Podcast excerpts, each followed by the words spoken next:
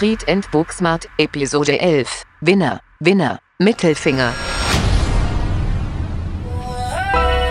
Warum muss ich denn entweder oder sein?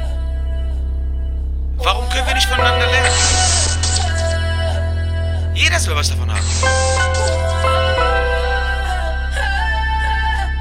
Es gibt so viele, die interessiert sind, aber deren Sprache wird einfach nicht gesprochen. Alright, Winner, Winner, Chicken Dinner, so heißt es heute hier nicht. Hier heißt Winner, Winner, Mittelfinger und damit herzlich willkommen zu einer neuen Episode von Street and Booksmart, eurem Podcast für Real Life Marketing, für Branding, für Mindset, für Street Smartness, das bedeutet eigene Erfahrungen und Erfahrungen anderer, die wir gesammelt haben, Book Smartness, also Wissen und Wissenschaft und das Ganze miteinander kombiniert, wie man am besten und wo man am besten voneinander profitieren kann und gemeinsam wachsen kann. Das haue ich hier alle 2,00 Wochen in diesem Podcast raus. Im Moment ist ehrlich gesagt eher so, dass alle 2,xx Wochen sind, wobei xx wirklich pure Flexibilität meinerseits ist. Aber it is what it is. Welcome to the show, Episode 11. Winner, Winner, Mittelfinger. Und ich hoffe echt, das Wortspiel kommt an, weil wenn ihr das Originalsprichwort gar nicht kennt mit Winner, Winner, Chicken Dinner und Hangover und bla bla bla, dann ist der Wortwitz für den Arsch und äh, ich fand es trotzdem geil, deswegen habe ich es gemacht und ich bin auch erst gestern wirklich auf das Thema der Episode gekommen, beziehungsweise habe mich erst gestern dafür entschieden. Da war ich nämlich in einem Live-Talk bei Instagram bei meinem guten Homie DJ Pyro zu Gast. Der hat jeden Mittwoch um 21 Uhr sein Format Outside the Box bei Instagram Live. Da war ich gestern und da ging es um Erfolg. Was ist Erfolg im äh, Rahmen seiner Sendung natürlich im DJ-Kontext? Was bedeutet Erfolg für dich als DJ? Da haben wir im Rahmen seiner Sendung eine Fragerunde gemacht und da kamen auf jeden Fall sau interessante Sachen raus. Und da konnte man relativ schnell sehen, dass man das überhaupt nicht pauschalisieren kann. Also ich glaube, es gibt so viele Facetten von Erfolg, wie es Fingerabdrücke auf der Welt gibt. Für jeden ist Erfolg was anderes. Hat man gestern super schnell gesehen. Da geht's richtig weit auseinander teilweise innerhalb einer Sparte. Also für den einen ist Erfolg, wenn er 10 Mille im Monat verdient, für den anderen ist Erfolg, wenn er 2 Mille im Monat verdient. Für den nächsten ist Erfolg, wenn er möglichst viele Städte bereist. Der andere sagt, ey, ich will gar nicht mehr reisen, verschiedene Länder gehen mir auf den Sack. Der nächste sagt, ich möchte einfach nur, dass die Gäste sich bei mir bedanken für einen guten Abend. Das ist für mich der größte Erfolg. Also ging's wirklich auseinander, eine super breite Range und hat das Ganze so ein bisschen ähm, ja, versinnbildlicht, dass man das gar nicht pauschal sagen kann, was Erfolg ist, aber auch gleichzeitig, dass sich viele gar nicht bewusst sind, was denn Erfolg für sie bedeutet. Weil auch viele Leute, die wir dort gefragt haben, waren so völlig erdrückt von der Frage, oh, da habe ich mir noch gar nicht so Gedanken drüber gemacht und so weiter. Und das hat mich zum Thema von heute gebracht. Gewinnt denn tatsächlich das beste Angebot? Beziehungsweise bekommt denn immer der Beste zwangsläufig den Job oder den Auftrag oder für wen es relevant ist, den Job im Sinne von Bewerbung und so weiter? Ist das wirklich so oder woran hängt das? Weil gerade in der jetzigen Zeit, in Zeiten von Online-Shopping, in Zeiten von Überangeboten in bestimmten Segmenten und auf bestimmten Märkten, in Zeiten von Hustlings, Hustle Mentality. Links und rechts wird Side-Hustle betrieben. In meiner Branche sowieso, auch in anderen Branchen, Leute, die ihre Geschäfte und ihre Ladengeschäfte zusperren mussten, die lassen sich immer neue Sachen einfallen, was ich völlig geil finde, weil Not macht erfinderisch. Ist ja ein altes Sprichwort und das ist einfach so. Ich habe so viel kreative Ideen gesehen von Menschen, die so traurig das klingt, natürlich auch um ihre Existenz kämpfen, wie wir alle gerade Deswegen habe ich auch diese Kategorie am Ende der Sendung mit Support Your Local ins Leben gerufen, um da wenigstens einen kleinen Beitrag irgendwie zuzumachen, dass, dass kleinere Geschäfte unterstützt werden. Aber gerade in diesen Zeiten, wo dieses Überangebot herrscht, wie entscheidet man sich da? Was, wonach geht man? Gewinnt das beste Produkt? Was die beste Technik hat? Oder die besten Features? Gewinnt der beste Preis immer? Gewinnt das beste Gesamtangebot? Woran liegt's? Ich sag euch hier und jetzt und klar und deutlich und in aller wissenschaftlichen Fachsprache, es ist komplett scheißegal. Es ist komplett scheißegal, solange es für den Kunden das Beste ist. Sein bestes Angebot in seiner eigenen subjektiven Wahrnehmung von Erfolg von Bedürfnisbefriedigung. Das heißt, der Kunde muss nur denken, es ist das Beste. Damit meine ich jetzt nichts Böswilliges mit Leute verarschen und ja, ja und so weiter, sondern er muss wirklich für sich wahrnehmen, ey, das Angebot hier ist für mich das Beste. Erfolg beginnt immer im Kopf des Kunden. Und ein sehr, sehr weiser Mann hat mal gesagt, der Weg ins Portemonnaie führt durchs Herz. Denn alle Käufe, fast alle Käufe, 95% aller Käufe werden emotional entschieden. Habe ich hier, glaube ich, schon mal in irgendeiner Episode gesagt. 95 Prozent, gebt euch das mal. 95 Prozent entscheidet man nach Gefühl und nicht nach reinem Wissen. Das ist ein ganz, ganz wichtiger Faktor, weil am Ende des Tages dein Produkt lässt sich nur schwer verändern oder deine Dienstleistung. Es hat immer mit sehr viel Aufwand zu tun, wenn man sein Angebot verändern will, sein Produkt weiterentwickeln will, irgendwie alles umschmeißen will, alles neu machen will, das Rad neu erfinden will. Das ist nicht einfach. Was aber einfach ist, ist die Wahrnehmung von deinem Produkt zu ändern. Sei es durch Nischenstrategien und so weiter. Am Ende des Tages, dem Kunden ist am aller, allerwichtigsten, dass er keinen Fehler macht. Er will nicht enttäuscht werden. Er will keine Scheiße kaufen. Er will nicht total abgefuckt sein, weil was auch immer er gerade gekauft hat und sein teuer verdientes oder erspartes Geld dafür ausgegeben hat oder auch nur seine Zeit investiert hat und es war Schrott und hat ihn nicht weitergebracht. Deswegen die Bedürfnisse der Zielgruppe erstmal zu kennen oder anders, erstmal natürlich seine Zielgruppe zu kennen. Vorher brauchen wir gar nicht reden. Die Bedürfnisse dieser Zielgruppe zu kennen ist dann wirklich das A und O. Wie gesagt, Erfolg beginnt im Kopf des einzelnen Kunden. Und das kennen wir alle. Und zwar auch aus beiden Sichten, Käufer und Verkäufer. Heute nehmen wir mal eher die äh, Käuferperspektive. Wie kaufen wir denn ein? Wir kaufen doch auch nach Emotionen ein, wo, wo wir das beste Gefühl haben. Wenn wir einen Fernseher kaufen, keiner von uns oder die wenigsten von uns sind Fachmänner oder Fachfrauen, um das hier genderkorrekt zu sagen, in allen Gebieten. Ich bin Fachmann in fast keinem Gebiet. Ich habe keine Ahnung von Autos. Ich habe keine Ahnung von Gartenbau. Ich habe keine Ahnung von Sanitäranlagen, weiß ich nicht. Von Medizin. Da, da muss ich mich auf die Fachmänner verlassen. Und wie sollte ich rational beurteilen, ob das ein gutes Angebot ist? Oder ob das ein schlechtes Angebot ist. Ob das Bullshit ist oder ob das richtig gut ist. Das folgt natürlich nur emotional. Also, wie ist die Ansprache des Verkäufers? Vertraue ich denen? glaube ich dem, dass der mein Problem lösen kann. Weil normalerweise gibt es eigentlich klassisch drei Kriterien. Erstens natürlich den Nutzen. Nutzt dieses Angebot oder dieses Produkt meiner Problemlösung. Dabei weiß ich trotzdem nicht, ob die Nike-Laufsohle besser ist als die XY-Laufsohle von einem Startup-Unternehmen. Ich bin nämlich kein Experte. Oder ob Agentur A mir eine bessere Homepage mit besserer Responding Time und allen Features, die dazugehören, baut als Kunde B. Ich bin nämlich kein scheiß Experte auf dem Gebiet. Das heißt, wir können diesen Nutzen gar nicht wirklich rational einschätzen. Zweite Kriterium wäre dann der Preis, die Preisführerschaft. Aber auch da wissen wir das nicht wirklich, wenn man es nicht tatsächlich einschätzen kann. Wenn man jetzt zum Beispiel nicht privat versichert ist, dann weiß man nicht, was eine Arztbehandlung kostet. Als Beispiel. Das ist dann sehr, sehr schwer, auch mit dem Preis klarzukommen. Was kostet denn eine Branding-Kampagne, wenn jemand deine, deine Marke gestalten soll? Was kostet denn geistiges Wissen oder Innovation? Das ist doch schwer zu beziffern. Deswegen ist Preisführerschaft auch so eine Sache. Und ganz ehrlich, umso höher der Preis ist, umso mehr scheißegal wird's auch. Weil ab einem gewissen Punkt geht es den, den Kunden darum, die auch bereit sind, Preis XY zu bezahlen, die wollen nur noch ihr Problem gelöst haben. Und ob das jetzt so kostet oder so kostet, ist da erstmal völlig zweitrangig. Deswegen Preisführerschaft kann man auch nur bedingt beurteilen. Und Qualitätsführerschaft, da halte ich mich ganz raus. Also wenn mir hier jemand drei Steine hinlegt, mit denen ich meine, meinen Gartenzaun oder meine Mauer draußen baue, woher zum Teufel soll ich, na klar kann ich sehen, wenn da einer auseinanderbröselt, augenscheinlich. Aber das macht mich doch nicht zum Experten für die Qualität. Also wie sollte ich mir ein Urteil über Qualitätsführerschaft erlauben? Können wir also auch nicht. Das heißt, die drei Hauptkriterien Nutzen, Preisführerschaft, Qualitätsführerschaft können wir alle nicht wirklich, wenn man ganz ehrlich ist, beurteilen. Und deswegen jetzt wieder Rewind, 95% emotional. Danach kaufen wir nämlich. Das überzeugt uns nämlich. Vertrauen überzeugt uns. Bindung zum Verkäufer oder zum Verkaufssystem, Online-Shopping etc. Das überzeugt uns. Trump, Alter, Trump ist das beste Beispiel.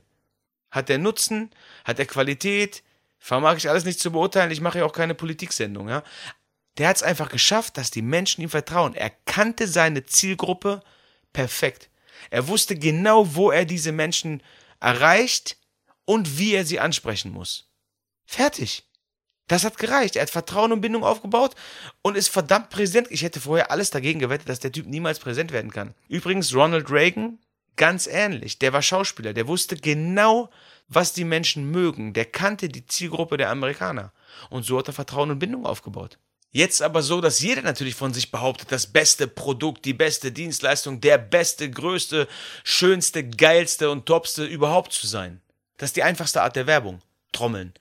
Also wie kann ich meinem Kunden jetzt am Ende das klar machen oder meinem Wunschkunden am Ende das klar machen, oder auch meinem Wunschpartner meinetwegen, das am Ende klar machen, dass das bei mir wirklich real ist. Wer schon mal in einer fremden Stadt unterwegs war und so gerne Döner isst wie ich, überleg mal ganz kurz, bei den lapidarsten Dingen wie Essen, Nahrungsaufnahme, wonach entscheidet ihr, in welchen Dönerladen ihr geht? Wie macht ihr das? Ihr könnt das doch gar nicht beurteilen und mit ihr meine ich mich eingeschlossen. Wir, wir können das doch gar nicht beurteilen, was der geilste äh, Dönerladen in Stadt XY ist. Wir vertrauen unserem Gefühl. Gleiches bei Sportvereinen. So, wenn du das erste Mal irgendwo hingehst, du kannst dir noch so viele Sachen angucken, du musst das selber erfahren. Und worauf kommt es dann an? Wenn wir jetzt mal auf die Booksmarte-Seite, also auf die Wissensseite wechseln, es gibt natürlich ein paar Steps für erfolgreiches Verkaufen, also aus Kundensicht. Zum einen natürlich, ist dieser Mensch oder dieses Produkt oder diese Dienstleistung, ist die echt, kommt mir die echt vor? Oder ist das ein Bullshit? Also ganz ehrlich, wenn ich jetzt zu meinem Dönerladen äh, Beispiel zurückgehen kann und der Döner wird beispielsweise, oder ich will keinem zu nahe treten, ja, und der, der Döner wird beispielsweise, was weiß ich, in der Edeka Vorhalle verkauft. Und da, da stehen zwei so ältere deutsche Damen, die da, die dann schön äh, Döner Kebab machen. Da bin ich raus. Das, das, das passt nicht. Ne? Was zum zweiten Punkt kommt, ist das Ganze glaubwürdig? Fühlt sich das Ganze echt an? in einem Kontext von einem Personenbeispiel oder einer Personenmarke, man kann sich auch nicht nur fehlerfrei darstellen. Es ist doch viel echter, wenn man authentisch ist. Auch das hatten wir hier schon. Und das schafft einfach Vertrauen und das sorgt dafür, dass die Leute eher oder der potenzielle Kunde eher zu dir natürlich kommt. Versteht derjenige sein Handwerk? Das heißt, gibt es Beweise? Du gehst in ein Restaurant rein. Ich bin heute richtig auf Essen, ne? Krass. Du gehst in ein Restaurant rein. Es ist Primetime. 8 Uhr abends. Du bist auf dem Strip in Miami oder, oder auf der Fressgasse in Frankfurt, irgendwo Rush Hour mäßig. Gehst in den Laden rein, Restaurants leer. Was machst du? Du hast dann ein schlechtes Gefühl und überlegst dir, entweder A, ob du wieder rausgehst oder B, du gehst wieder raus. Warum? Vielleicht haben die das beste Essen der ganzen Stadt und die Leute kommen alle erst eine Stunde später. Was weiß ich? Also, versteht jemand sein Handwerk? Gibt es irgendwelche Beweise dafür? Werden natürlich grundsätzlich die Kundenbedürfnisse erfüllt? Auch wenn der Kunde Wunder erwartet, dann muss man dem ganz klar sagen, ey, geht nicht. Wunder gibt's hier nicht. Wenn du Wunder willst, musst du in eine Zaubershow gehen oder weiß ich nicht. Aber bei mir gibt's das nicht. Zurück zum DJ-Kontext, wenn jemand ein Wunder erwartet und sagst, ey Malik, wenn ich dich buche, ich habe noch nie eine Party gemacht, ich habe keine Location, ich habe keine Ahnung, ich habe keine Fanbase, ich habe keine Promokanäle, aber wenn ich dich buche, sollen 10.000 Leute kommen. Dann sage ich, Bruder, ganz ehrlich, da musst du leider bei Drake anrufen, ob der Zeit hat, weil ich, ich kann dir dieses Wunder leider nicht geben. Also auch ein gutes Onboarding und ein reales Feedback sind ganz, ganz wichtig. Passt das Ganze auch für mich? Weil meine Bedürfnisse sind anders. Menschen wollen keine Standardlösung mehr. Es geht viel um Individualität und es geht um das Kernangebot für die Kernzielgruppe. Ich kann nicht der Experte sein für A, B, C, D, E, F, G, für alles. Das ist unglaubwürdig. Und das kommt dann wieder dahin zurück, wo ich am Anfang war. Ist die Sache sicher? Kann ich der Sache überhaupt vertrauen? Gibt mir das ein gutes Gefühl? So, was macht das mit meinen Emotionen? Kann ich vielleicht zum Beispiel irgendwie mit Rezession, mit Sternen, auch in der heutigen, ey, krass, ich bin wieder bei diesem Restaurant-Shit. Gerade in der heutigen Zeit, man guckt, oder bei, bei Amazon, man guckt doch immer, wie viele Sterne hat das Ding. Ich mache zum Beispiel voll oft, ich klicke nur auf vier Sterne und mehr. Damit grenze ich voll Produkte aus, eigentlich, die vielleicht gerade neu auf dem Markt sind oder was weiß ich. Eigentlich völlig vorurteilsmäßig und ganz untypisch für mich, aber ich bin auch in dieser Bubble manchmal gefangen und mache das einfach. Es bleibt also die Frage, wie trage ich das ran? Der Kunde muss sich wohlfühlen. Der Kunde muss sich verstanden und abgeholt fühlen. Die Hemmschwellen müssen ihm genommen werden. Das nennt man Customer Journey, also die Reise des Kunden vom Interesse zum Kontakt, zum Kauf und so weiter und so fort. Da gibt es gerade im Vertrieb super viele Maßnahmen, aber da, dahin soll es erstmal gar nicht gehen. Es geht erstmal darum, dieses Vertrauen, Vertrauen verkauft. Mit Vertrauen kann ich mein Produkt, meine Dienstleistung dem nächsten näher bringen. Der Kunde will einfach die beste Wahl, für sich subjektiv die beste Wahl treffen und da geht es in erster Linie darum, er will das Beste für sich haben, aber zumindest nicht das Falsche. Er will auf keinen Fall das Falsche machen. So, bei Produkt und Dienstleistung gibt es da nochmal minimale Unterschiede, aber generell ist es ein und dasselbe Rezept, sage ich mal. Du musst deine Zielgruppe kennen, wer ist die, du musst wissen, wo du die findest, wie du die ansprichst und so Vertrauen aufbauen. Klingt erstmal alles sehr banal und überhaupt nicht schwer, aber was ist noch banaler? Regelmäßig Sport treiben, gesund essen, ist noch einfacher und noch banaler und trotzdem ist irgendwie die Hälfte der Menschheit gefühlt fett oder vielleicht auch nach Statistik fett, weiß ich nicht, will da keinem zu nahe treten. Ich weiß auch nicht, wo Fett anfängt und wo Fett aufhört, bla bla bla, kein Bashing, kein dies, kein das. Muss man ja heute mal extrem vorsichtig sein, aber ihr kriegt den Punkt, ja. Es klingt alles unglaublich einfach, ist es aber nicht. Menschen entscheiden emotional. Und erst im Nachgang werden diese Entscheidungen, diese Käufe dann rational begründet. Ja, ich habe das gemacht, weil der Fernseher 8K hat. Hast du schon mal 8K geguckt? Hast du Ahnung von 8K? Wird überhaupt 8K ausgestrahlt? Oder ist das nur einfach ein Scheinargument, was du dir hinterher selbst quasi vorsagst, um das Ganze zu glauben, weil du emotional entschieden hast, weil der Verkäufer korrekt war? Weil du dich da wohlgefühlt hast?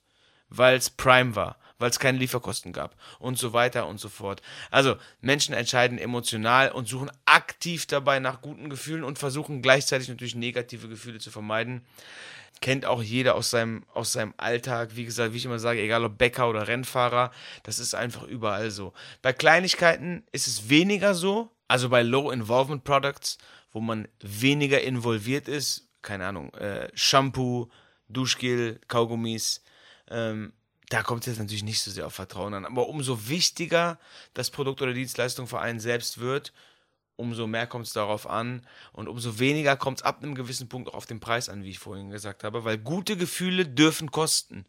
Und das wissen Menschen. Ein gutes Gefühl kostet. Es kostet dich was. Entweder es kostet dich deine Zeit und du machst das selber und ich lerne selber, wie ich Döner mache, wie ich einen Gartenzaun baue, wie ich mein Auto repariere, wie ich mein Knie operiere, lerne ich alles selbst. Das kostet verdammt viel Zeit. Oder aber ich hole mir einen Experten dafür dann kommt der Faktor Geld ins Spiel.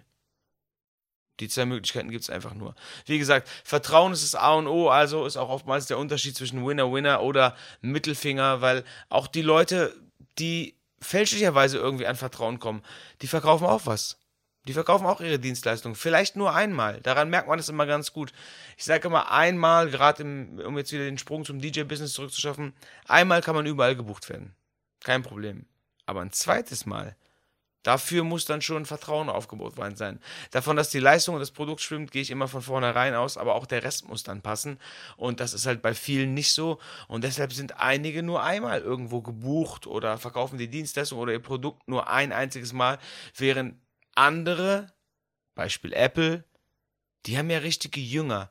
Kaufst dir ein iPhone, dann kaufst du auch ein MacBook. Kaufst dir ein MacBook, kaufst du ein iPad. Kaufst dir ein iPad, kaufst du auch ein iMac und so weiter und so fort. Produkte passen, Vertrauen ist da, man fühlt sich wohl zum Ende einer jeden Sendung habe ich sie ins Leben gerufen, Support Your Local an den Start zu bringen. Und damit möchte ich irgendwie kleinen Unternehmen und Solo-Selbstständigen und Hustlern helfen, die ihren Lebenstraum verwirklichen, die in der Krise kämpfen, die außerhalb der Krise kämpfen, die einfach aktiv was dafür tun.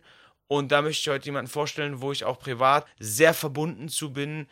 A, weil wir uns lange kennen. B, weil ich absoluter Fan der Klamotten bin. Wir kommen aus derselben Kultur. Das Ganze nennt sich Feel Goods jetzt ein bisschen aufpassen, viel wie das deutsche viel, V-I-E-L, Goods, G-O-O-D-Z, also viel Goods, das sind Schuhe, Vintage-Klamotten, Teamsport-Sachen, Deadstock-Sachen, Urban-Klamotten, wirklich wilde Sachen von einfach coolen T-Shirts für anständige Preise, faire Preise, bis hin zu Sachen, Schuhen, die du seit drei Jahren nirgends gesehen hast und dort kriegst. Ist hier in der Nähe von Köln ansässig, ist auf Instagram, ist äh, auf Facebook, hat eine Homepage, feelgoods.com. Wer sich für Klamotten interessiert, von alten Basketballtrikots bis Supreme, bis Yeezys und Jordans, sollte da auf jeden Fall vorbei sein. Da steckt eine Menge, Menge Liebe dahinter. Und man kann übrigens auch dort einkaufen gehen. Im Showroom kann man ein Single-Shopping dort ausmachen, kann da hingehen und ähm, ja, alleine shoppen kann man sich auch mal kurz fühlen wie ein Star irgendwie. Ist auch keine bezahlte Werbung, ich krieg da überhaupt nichts für. Ich mache das wirklich vom Herzen und weil ich davon überzeugt bin, nicht, dass mir einer ans Bein pissen will und sagen, bitte als Werbung markieren, ist nicht so, ist nämlich keine Werbung. Ja, das war schon wieder. Elfte Folge. Winner, Winner, Mittelfinger. Ich hoffe, ihr seid alle Winner. Ich hoffe, wir kommen alle als Winner durch. Folgt mir auf Instagram at DJ Malik, at Street in Booksmart. Teilt die Sendung, verlinkt mich, bleibt gesund. Look. I'm finna take it there. This time around, I'ma make it clear. Spoke some things into the universe and they appear. I say it's worth it, I won't say it's fair. Find your purpose or you wasting there. Das war Street and Booksmart von und mit Malik und Camo Media.